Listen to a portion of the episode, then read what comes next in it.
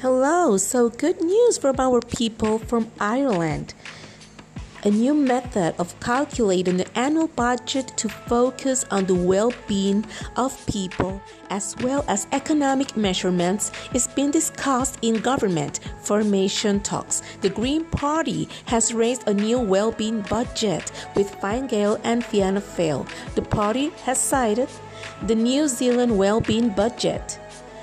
The New Zealand approach is based on the idea that the long term impact of policies on people's lives is better than measuring progress from economic data or data. The first well-being budget in New Zealand saw significant investment in mental health measures to combat domestic violence and major funding for improving children's well-being such as tackling child poverty it also focused on climate measures, a digital economy, and supported minority groups such as the Maori community. These are great news. Great, great news, really. The idea was discussed in a session on the economy on Wednesday, with sources saying budgeting must focus on quality of life rather than economic growth. I hope the rest of the world can learn something from this. This is such a great idea. Really, I, I am so proud. My listeners from Ireland, really, really, this is great.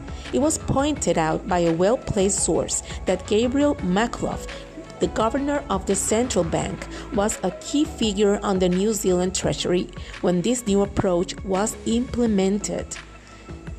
So we can see here how in the Irish Times this news from Fiach Kelly, the deputy political editor, tell us about these new measurements from the annual budget that is focusing on well-being of people as well as economic measures and that is a great idea and I'm very proud that the Green Party has raised a new well-being budget that will be as an example for the rest of the world. So please governors please presidents listen listen read.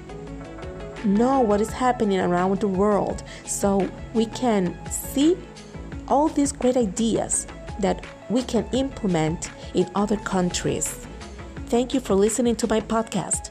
This is mabel and bye bye